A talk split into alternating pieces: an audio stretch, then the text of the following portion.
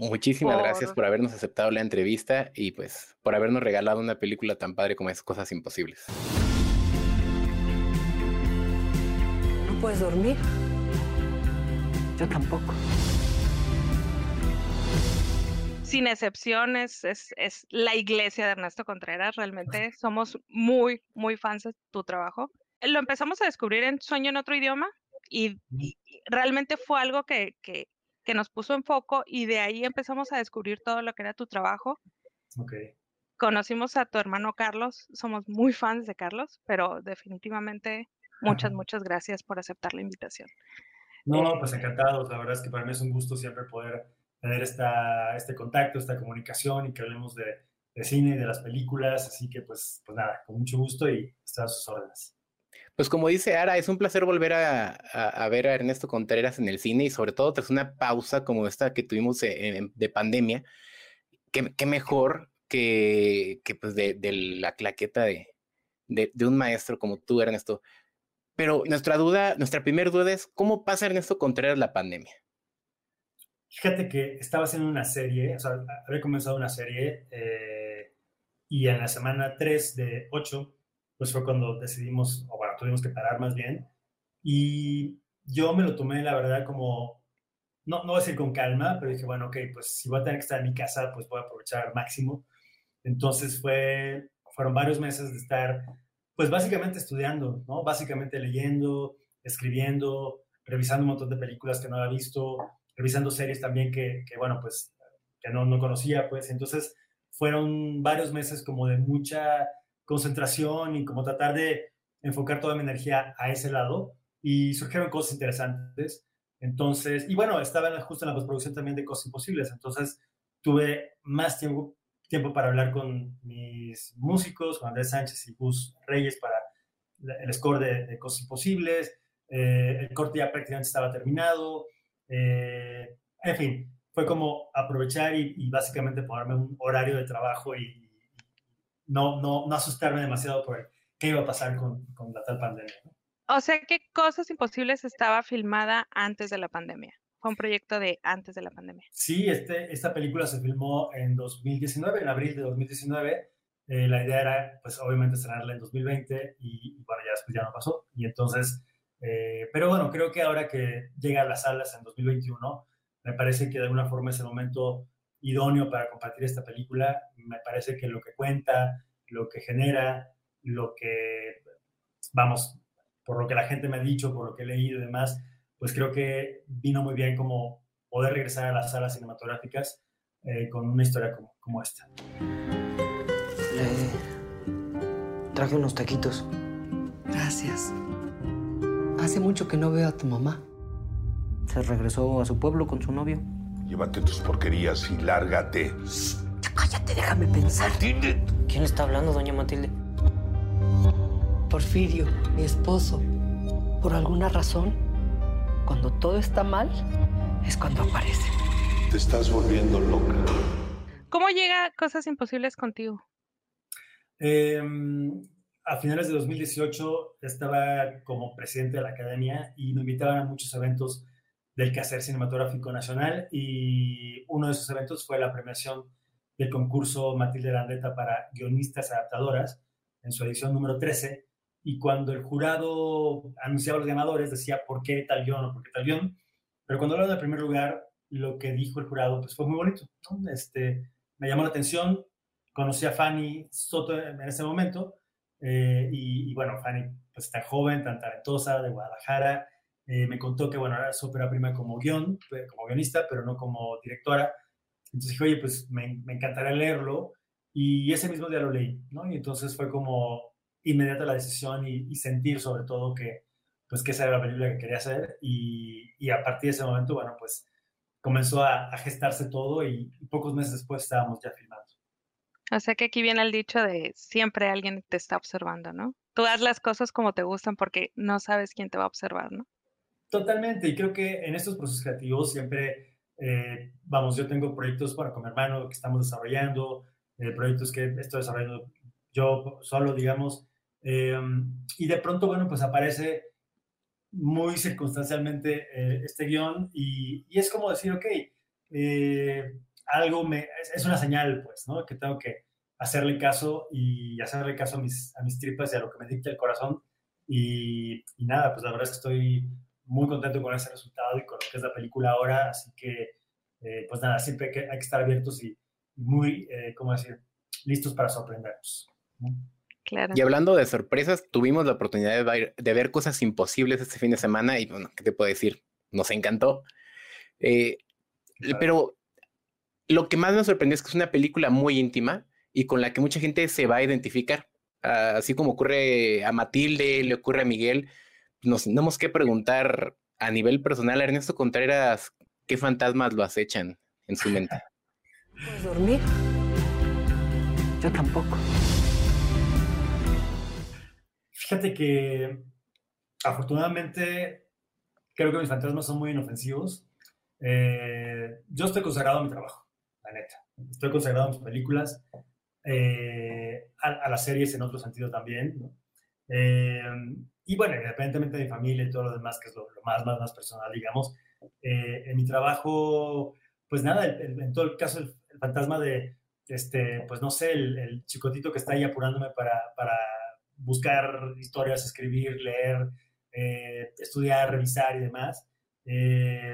quizá otro fantasma es mi exigencia y rigor, ¿no? Y, básicamente no, no hay tregua, ¿no? Y siempre estoy en, en, ese canal. Entonces, eh, nada, creo que mis fantasmas más bien son eh, bastante constructivos. Es lo que te iba a decir, menos mal que, que tu Porfirio te ha ayudado a que, no sé, a que nos ofrezcas unos productos tan bellos como ha sido Párpados Azules que tenemos ahí de fondo, como Las Oscuras Primaveras, como Sueño en otro idioma y pues ahora Cosas Imposibles. Creo que tus personajes femeninos son muy fuertes son, tienen esta presencia. Quien, quien vio Sueño en otro idioma sabe que los protagonistas son dos hombres, mm. pero el hilo conductor de, de, esa relación al final es una mujer. Y luego en Párpados Azules vemos a Marina, en Cosas Imposibles vemos a Matilde, en Las Oscuras Primaveras, ¿qué te digo? Sabemos que, que, que, los guiones siempre venían de la mano de Carlos, Ahora trabajar con Fanny, trabajar con, con, desde la visión de la historia de una mujer, ¿qué fue? Fíjate que, em, bueno, de Carlos seguimos haciendo otras cosas y tenemos ahí muchísimas. Claro. sí, qué bueno porque amamos eso. Sí, no, no, no hablemos en pasado porque es, es un presente, digamos. Y con Fanny, no, fue, ha sido, ¿no? Un encuentro creativo increíble. Em, yo nunca, o sea, como que toda mi vida he trabajado con mujeres, toda mi vida. Mis, eh, mi primera jefa, digamos, oficial, ¿no? Este, fue Carla Estrada, esta productora increíble de televisión, eh, que, que, bueno, es una líder, es una mujer brillante, ¿no? Eh, Perdón que te interrumpa, ¿sí es tuya la entrada del privilegio de amar? O sea, ¿sí es idea tuya? Sí, pues sí, o sea, pues yo trabajaba ahí con, Carla. es una entradaza, ¿eh? Ya, no estaba con Carla en ese momento, sin embargo, seguía eh, haciendo entradas y cosas ahí con, ella porque gustaba muchísimo. Y, y, entonces sí le propuse esta idea este, un poco enloquecida para, para ese momento. Yo ya venía de ver a este, Angelopoulos, ¿no? O a Tarkovsky. Y dije, bueno, pues ¿por qué no un plano secuencia? ¿no? Y entonces, bueno, ahí con Alejandro Frutos, que era el director de cámaras, pues nos inventamos como todo la, el montaje y demás. Em, y que te decía, ah, bueno, y después de Carla Estrada, eh, bueno, pues con muchas mujeres, bueno, Erika Ávila, mi productora, pues es mi, aliada, ¿no? De absolutamente todo lo que he filmado, lo hemos hecho juntos. Em, desde las escuelas primaveras, bueno, tenemos esta eh, alianza con, con Mónica Lozano, esta productora fantástica también, importantísima, ¿no? Entonces, como que eh, para mí, vamos, es que no hay ninguna diferencia y entonces la sensibilidad de Fanny, su talento, su visión, su humor. Eh, pues nada, me encantó. Fue, fue como decir, ok, pues también ahora puedo eh, de pronto tener un diálogo distinto con una guionista, ¿no? Que, que está eh, construyendo personajes, historias, universos y demás. Entonces, nada, increíble, increíble. Y bueno, pues tenemos por ahí otras cosillas que estamos inventándonos para el futuro. Que, que viene, que viene a futuro para Ernesto. Ahí, ahí, nos puedes dar una pequeña un pequeño adelanto o, todavía está como muy con, con, con el, el, velo encima, el próximo proyecto? de mi trabajo, pues se estrena ahora eh, Asesino del Olvido, que es una serie muy, muy padre que hice el año pasado, con Damián Alcázar y Paulina Gaitán. Se estrena en HBO Max. Eh, acabo de terminar otra serie para Netflix que se estrena el próximo año. Eh, y mis proyectos cinematográficos pues están ahí en, desarrollo y espero filmar uno de ellos el próximo año. Eh, y bueno, pues ya después les contaré de las películas. Y, y, esperemos pueda ser justamente compartiéndolo con, con, los fans de Sin Excepción, a los cuales me encantaría que con esta próxima pregunta les llegues al corazón. Ernesto, si tuvieras que decirles en una sola palabra qué es cosas imposibles para ti y a ver si con eso se animan a ir a verla, ¿cuál sería esta palabra? Híjole, pues la palabra que se me ocurre inmediatamente es abrazo. Es un abrazo. Es un abrazo. Yo he descrito la película como un abrazo desde la pantalla y me parece que nada, que es como eh, una invitación, ¿no? A recordarnos que también podemos ser solidarios, generosos, y que un pequeño acto de bondad puede cambiar nuestra realidad. Y, creo que es importante como que lo tengamos presente, ¿no? De pronto, yo creo que se nos olvida, pero ahí está, ¿no? Y eso somos los seres humanos también, así que es, lo que te podría decir, Leo. Y no, no sé qué opinas tú, Ara, pero creo que después de tanto tiempo de estarnos con sana distancia, lo que más necesitamos ahorita es justamente un abrazo. Los abrazos abrazarnos, reconectarnos, reencontrarnos. Hemos estado mucho tiempo aislados, solos, confinados, eh, y esta película nos puede recordar eso, ¿no? Lo, lo que pasa cuando nos vemos a los ojos, y, ahí está, ¿no? Un personaje como Matilde, un personaje como Miguel, eh, que sucede en Iztacalco, pero podría ser un barrio en Londres o en Buenos Aires, ¿no? Entonces habla de, de, humanidad, me parece. Y de gratitud, ¿no? Totalmente. Pero bueno, curiosamente está, está hecha en Iztacalco, así que todos los que la vean y la reconozcan, vayan, vayan a tomarse su foto allá a la unidad habitacional Infonavit. Es un lugar que me encanta, eh, sigue del mismo color, está, ahí está la iglesia, eh, no sé si el dragón sigue ahí, pero bueno, este, está todo ese universo que es padrísimo y que, eh, pues nada, estoy muy agradecido con todos los habitantes, ¿no? Los vecinos ahí de Iztacalco porque se portaron increíble. Y ya había filmado, digo, les cuento rápidamente, pero las oscuras primaveras también a Feminista Calco, pero en otra zona de, la, unidad. Y, bueno, pues en aquel momento servía muy bien para los colores, ¿no? Este, el invierno que, que retratábamos en la película. Pero bueno, ahora fue todo, todo color, todo color con, con cosas imposibles todo color y también la fotografía hace un trabajo, o sea, es un actor más con, con esos encuadres, con esos colores, hace un juego increíble en pantalla. César, Gutiérrez, el fotógrafo, es un joven talentosísimo que ha hecho eh, La Tiricia, Espiral, La Negrada, Workers, Las Búsquedas y bueno, ahora Cosas Imposibles, así que es un talentazo ¿no? que, que, seguramente vamos a seguir viendo muchas películas fotografiadas por él.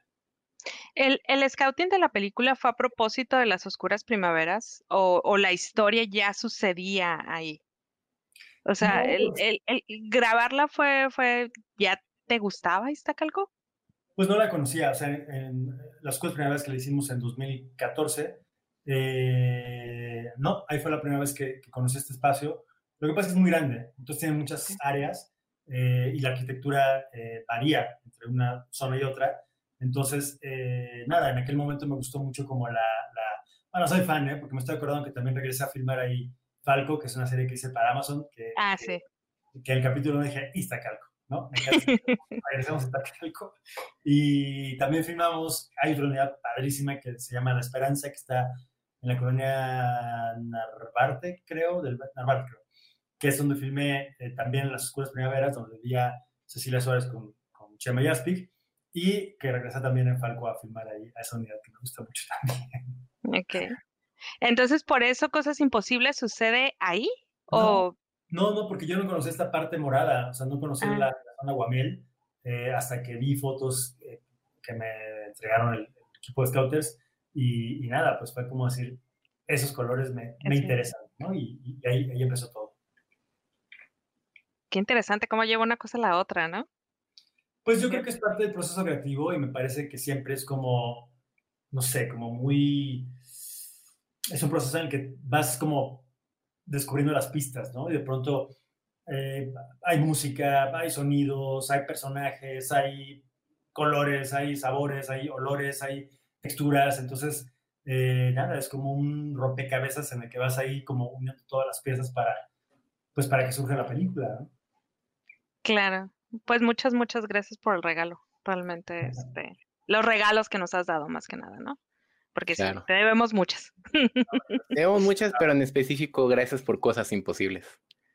Pues nada, pues ojalá y, y, quien nos escuche, pues se anime a ir al cine a verla. Eh, es importante verla en, el cine, después estará en plataformas y demás, pero ahorita que tenemos la oportunidad de regresar a la, al ritual ¿no? colectivo, cinematográfico, la oscuridad, la pantalla grande, pues, pues nada, que la disfruten ahí.